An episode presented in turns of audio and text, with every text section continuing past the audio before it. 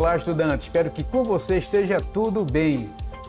A competência de hoje é a quarta. O título é Entender os principais atos de infração do trabalho e a construção do comprometimento dos colaboradores. O podcast de hoje, ele traz para você a cultura e o clima organizacionais. Se você ainda não estudou esses assuntos em outras disciplinas, pode ter certeza que ainda vai estudar. Isto pela importância do tema para você, futuro técnico de recursos humanos. Tá legal? Mas antes de eu continuar, eu peço a você, estudante ou não da Rede Pública de Ensino de Pernambuco, que acompanha o Instagram, se inscreve lá no canal do YouTube para ter acesso a mais materiais, acesse o EducaPE, procure o curso na playlist e não esqueça de indicar para seus amigos também, tá legal? Eu sou o professor Elber Cabral, do curso técnico de recursos humanos, da querida Escola Técnica Estadual, professor Antônio Carlos Gomes da Costa, a ETEPAC, da disciplina Relações Trabalhistas. E olha só, além deste podcast, você deverá atentar para assistir a videoaula. Eu sempre estou repetindo isso porque é importante, preste atenção. É da videoaula que eu tiro 10 questões. Fica atento também ao e-book, aos destaques. É de lá que eu tiro 10 questões para a atividade semanal. Lembre-se ainda de visitar o fórum da semana, se ligue em tudo, não perde nada, tá certo? Bom, sem mais enrolação, bora lá. A primeira coisa que eu quero que você entenda sobre cultura é a seguinte.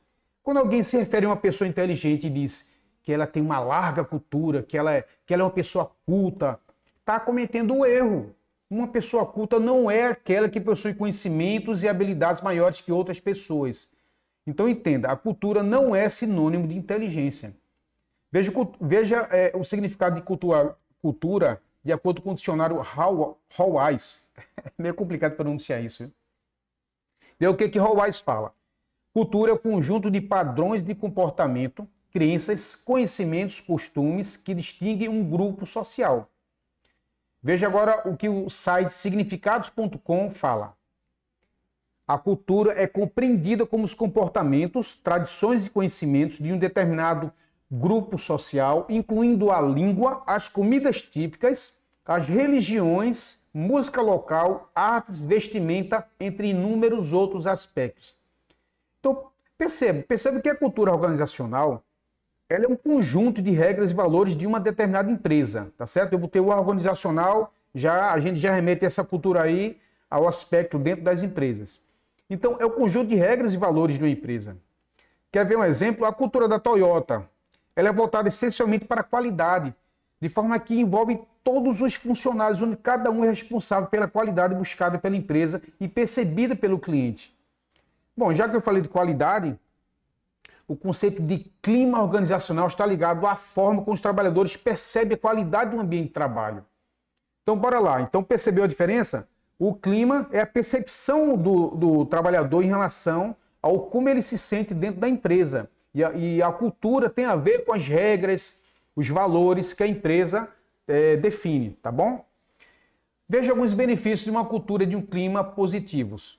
Redução de absenteísmo, isso aí você já aprendeu. Absenteísmo é, é, é quando o, o, trabalhador começa a faltar muito, se ausentar. Retenção de talentos. Isso é, eu estou falando dos aspectos positivos, os benefícios. Otimiza o custo com saúde, que tem a ver com a. Você não vai ter absenteísmo, você vai ter menos é, custo e a ausência do trabalhador. É, ambiente favorável a ideias, melhora da produtividade, ele provê um diferencial competitivo para a empresa.